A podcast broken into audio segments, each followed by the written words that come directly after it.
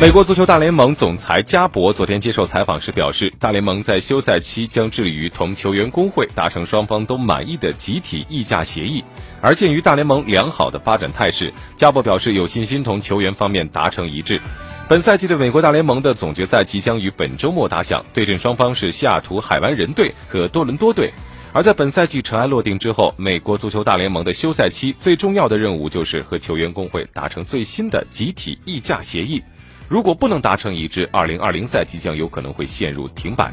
加博表示，联盟和球员们正在进行多方努力，以达成一个协议，期待这个协议既可以让球员满意，也让球队的老板满意。据我所知，目前对话正在进行当中，而且效果不错。我们的足球市场正处于一个大发展当中，很多的机会不断涌现，当然也会出现很多问题，这都很正常。我们一个个解决，整个联盟发展态势不错，获得了成功，最终一定会形成一个各方都满意的结果。